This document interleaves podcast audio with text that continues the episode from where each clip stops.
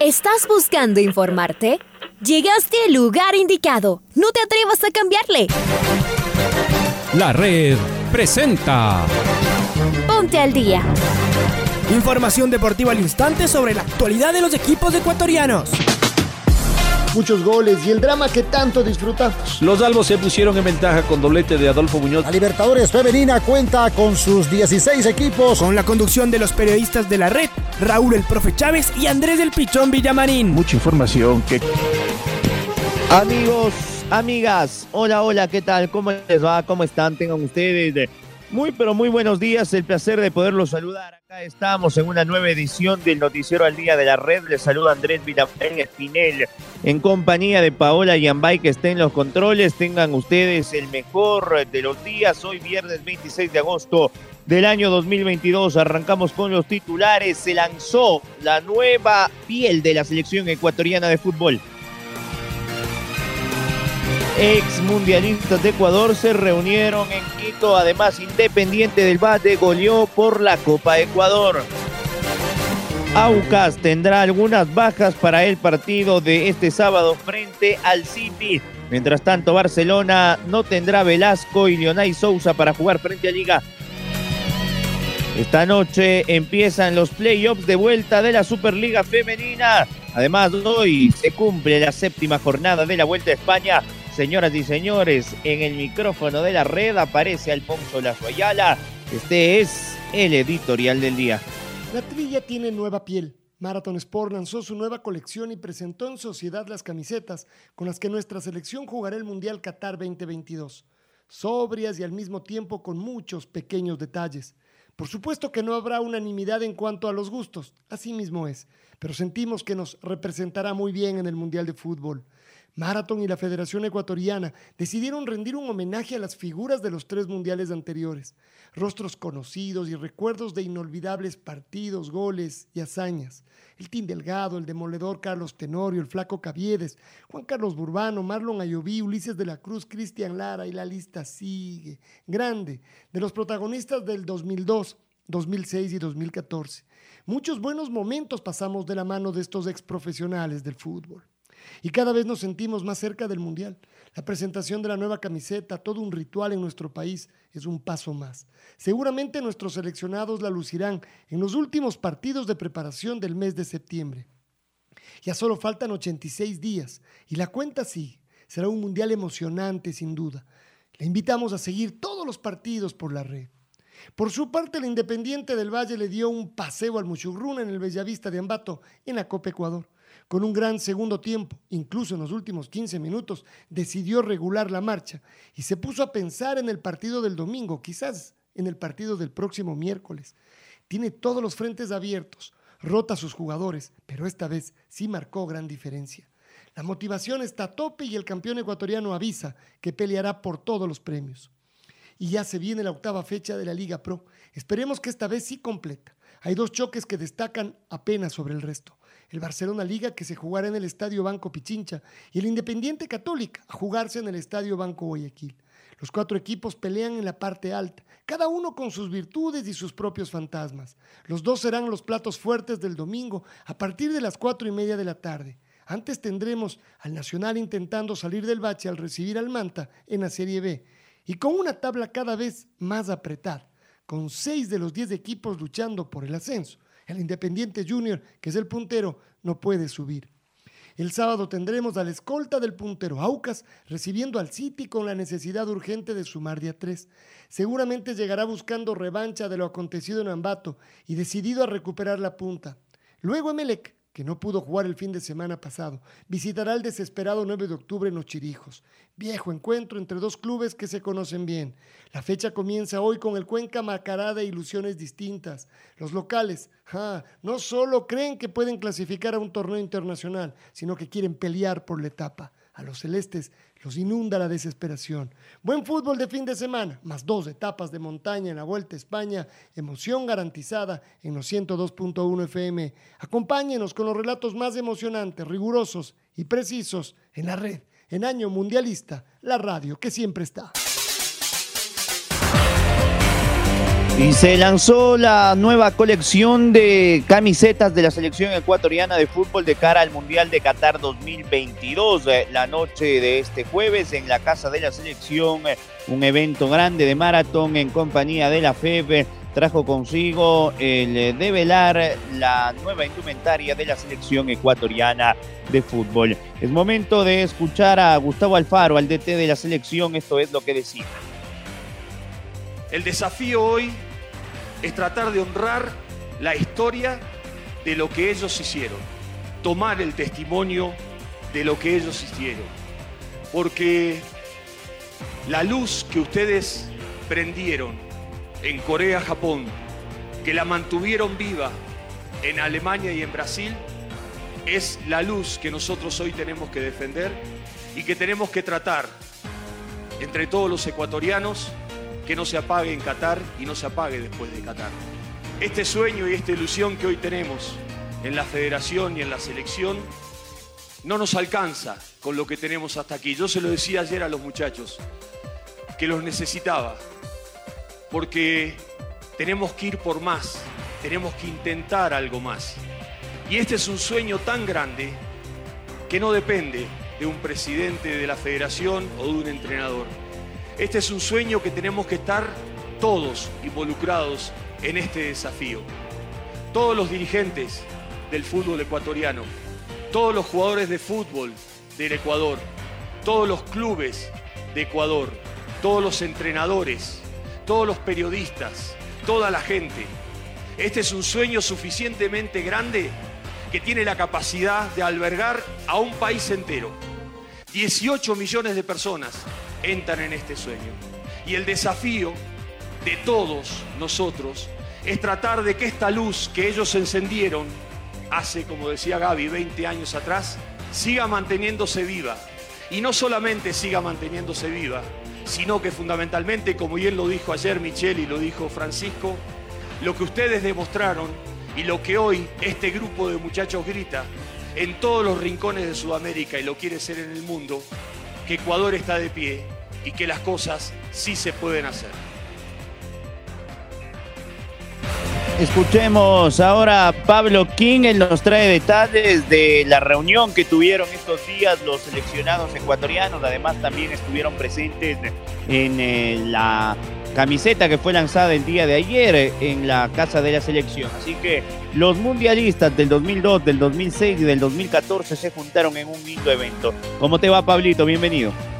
Hola, ¿qué tal? ¿Cómo les va? Aquí está la información para el noticiero al día a través de la red. Ecuador ya lista para su estreno mundialista, el cuarto de su historia en Qatar 2022. Previo a ello, se dio un reencuentro lleno de historia en la capital de la República. Los ex seleccionados Cristian Mora, Wellington Sánchez, Agustín Delgado, Iván Hurtado, Augusto Poroso, Ángel Fernández, Marlon Ayoví, Juan Carlos Urbano, Giovanni Barra, Neisser Reasco, entre otros, estuvieron presentes luego de la invitación que formuló la Federación Ecuatoriana de Fútbol en un hotel de acá de la capital de todos los ecuatorianos. Esa generación afrontó el debut ante Italia, vivió el primer gol mundialista del Team Delgado y la primera victoria ante Croacia con el recordado gol de Edison Méndez. Los jugadores del 2006, en cambio, Paul Ambrosi, Félix Borja, Edwin Villafuerte, Patricio Urrutia, Cristian Lara, Neisser Reasco, Cristian Mora también estuvieron presentes en esta reunión. Este grupo tiene a su haber la mejor participación en un mundial llegando a los octavos de final. Y finalmente, los exjugadores que participaron en el Mundial de Brasil 2014, que estuvieron presentes, Fidel Martínez, Máximo Banguera, Jaime Ayoví, Oscar Bagui, también estuvieron presentes en esta reunión que formuló la Federación Ecuatoriana de Fútbol. Hasta aquí la información deportiva, amigos y amigas de la red. Y ahora vámonos a la Copa Ecuador, Independiente del Bate del puntero de este torneo en el cuadrangular final. Le ganó 4-2 al Musugrun en Ambato. Eh, Luchito Quiroz, ¿cómo le va, señor? Bienvenido. ¿Qué tal, Andrés? ¿Cómo vamos? Un gusto saludarte. El Independiente del Valle está imparable. Es puntero también en la Copa Ecuador después de haber derrotado a Musurruna cuatro goles a dos a domicilio. Los goles, el primero de de Lautaro Díaz, los dos siguientes de, del jugador Jonathan Bauman y después de Junior Sornosa para cerrar el 4 a 2. Con esto están con puntaje perfecto. Seis puntos tiene la escuadra de, del Independiente del Valle y se prepara para el domingo recibir a la Universidad Católica y el miércoles la Copa Sudamericana. Va bien el Independiente del Valle en los tres torneos. Un abrazo. Y ahora escuchemos a la figura del partido, Lautaro Díaz, que ayer marcó, que fue el eh, jugador desequilibrante del equipo de Anselmi. Lo escuchamos en la nota emitida al canal del fútbol al cierre del partido. premio. Eh, la verdad que sabíamos que iba a ser un partido difícil. Todos los partidos cuando arrancan son complicados, somos equipos muy cerrados. Una vez en el segundo tiempo, acomodando algunas cosas, pudimos darle, encontrar la vuelta al partido y y bueno, por suerte nos, llevamos, nos llevamos los tres puntos, que es más que importante. Y bueno, me toca repetir lo del partido pasado, que siento que el premio es para todo el equipo en general. Eh, hicimos un partido increíble y bueno, también me toca decir que, que Johnny hizo dos goles, así que también me parece que se lo merecía él, pero bueno, muchas gracias. Eh, quizás también los cambios tienen algo que ver para los segundos 45 minutos, en algo influyeron. Sí, obvio, yo creo que eh, como, como, todos saben, tenemos un plantel bastante completo, muy bueno. Eh, cualquier, cualquier jugador que entra puede hacer la diferencia, así que eso influye mucho. Lautaro, les toca enfrentar Campeonato Nacional fin de semana y a su vez Copa Sudamericana la próxima semana. ¿Cómo dosificar que se ha hablado en torno al equipo para poder pues, afrontar las tres competiciones en simultáneo? No, la verdad que vamos partido a partido. Ahora todavía no estamos pensando en la Sudamericana, vamos primero pensando en el partido que viene el fin de semana. Eh, y ya después nos vamos a poner a pensar en la, Sudamericana. Obviamente son tres torneos que queremos pelear hasta el final. Y bueno, estamos, estamos completos.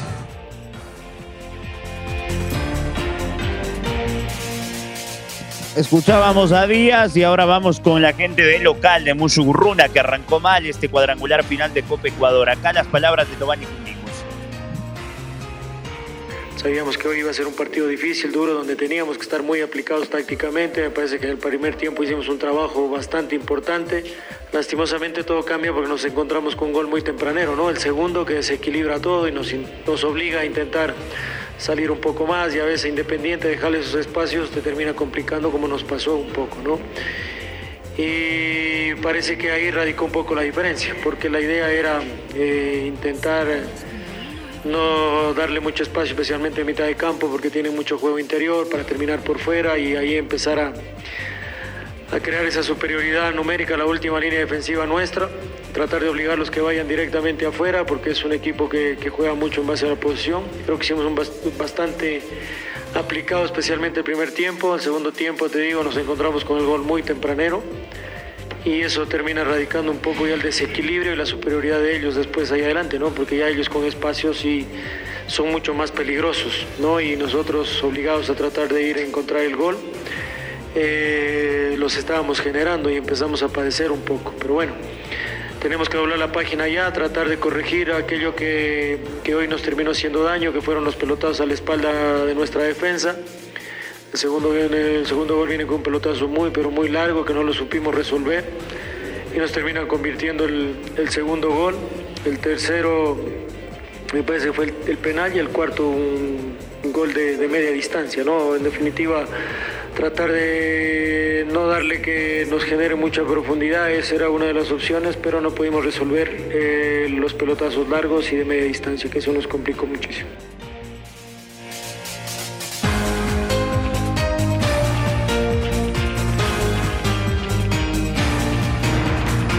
Vamos ahora con Aucas. Tiene algunas bajas del equipo de Farías que también está suspendido para recibir este día sábado en el sur al Guayaquil City. Carlos de Winsala, Chaca, bienvenido. ¿Cómo le va? ¿Qué tal, Pichón? Saludos cordiales, amigos oyentes. Sociedad Deportiva Aucas sufrirá la ausencia de tres de sus principales integrantes por expulsión y estarán ausentes en la novena fecha frente al Guayaquil City novena fecha de la Liga Pro. Luego de que había finalizado el partido entre Macará y Sociedad Deportiva Aucas, en donde se produjeron serios incidentes, el árbitro central del compromiso exhibió tarjetas para Víctor Figueroa, Richard Mina y César Faría, su director técnico, por lo que serán los grandes ausentes en el próximo compromiso. Sociedad Deportiva Aucas no podrá contar con el zaguero central Mina y con su volante de creación Víctor Figueroa en un partido crucial, tomando en cuenta que Sociedad Deportiva Aucas quiere retornar a la punta del campeonato luego de haberla perdido en la última fecha. Continuamos compañeros con más en el Noticiero al Día.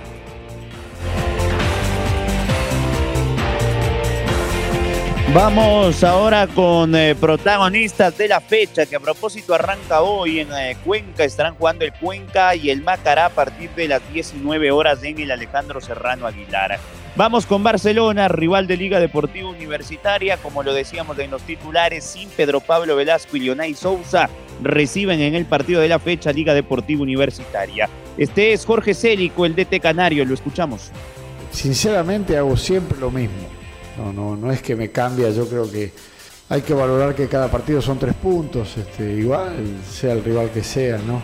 Pero siempre hago lo mismo, que es el, el estudio del rival para tener información, no por una cuestión de, de temor ni nada por el estilo, pero más me enfoco en cómo debemos nosotros organizar el juego para el fin de semana, ¿no? Pero obviamente el estudio del rival está ahí siempre, este me parece sería necio, tonto no hacerlo, pero si vos me decís en la balanza, eh, más trabajo con como quiero que juegue el equipo a, lo que voy a enfrentar únicamente. Para mí todos los rivales son difíciles, lo han sido, nosotros hemos tenido caídas con rivales que entre comillas por ahí no te pueden ganar y te ganan, o sea, hoy la paridad en el fútbol ecuatoriano es muy grande, nadie desconoce el nivel ni la jerarquía de Liga de Quito, ¿no? O sea, sería tonto, pero, nosotros tenemos que salir, eh, somos locales, este, necesitamos ganar la etapa, queremos ganar la etapa y obviamente tenemos que salir con una con un estado anímico y funcional del equipo importante para poder lograrlo.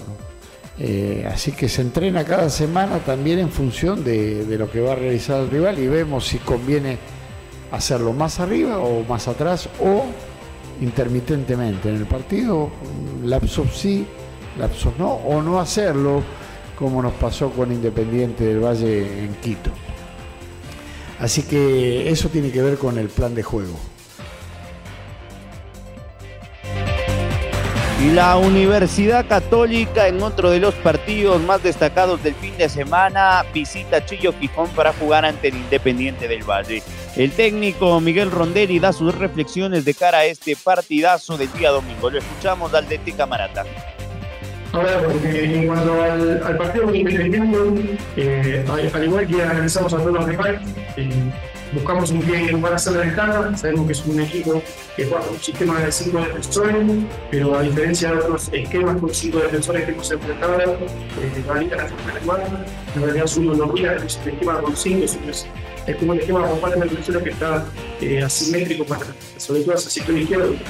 Según la otro si el defensor central de mucho, que sube bastante pelota, se puede sector izquierdo, si el jugador, se Segovia y Chávez, eh, creo que Chávez hace función de extremo y Segovia la función de lateral, entonces una línea de 5 de y diferente ahora las que tal vez conservan las síndrome, en cuanto a que la dependencia, no me de bueno, no veía el partido, sí, siempre, siempre se van a la turma, de, que por ahí sale día siempre la vuelta de Charada, que por ahí sale de Líquids y anda José Carabalí. Eh, y, y estamos contentos también porque tenemos un plantel rico enorme, pero también el equipo tiene un plantel de similar. Eh, que, que salga un jugador por ahí como para ver me parece que habla de la calidad que tiene. Eh, entonces no creo que afecte eso, eso los tres eh, sí, en cuanto a, a por ejemplo, lo que más afecta eh, a los jugadores en nuestra región, poder jugar viernes, domingo, domingo, no es tanto la cantidad de partidos.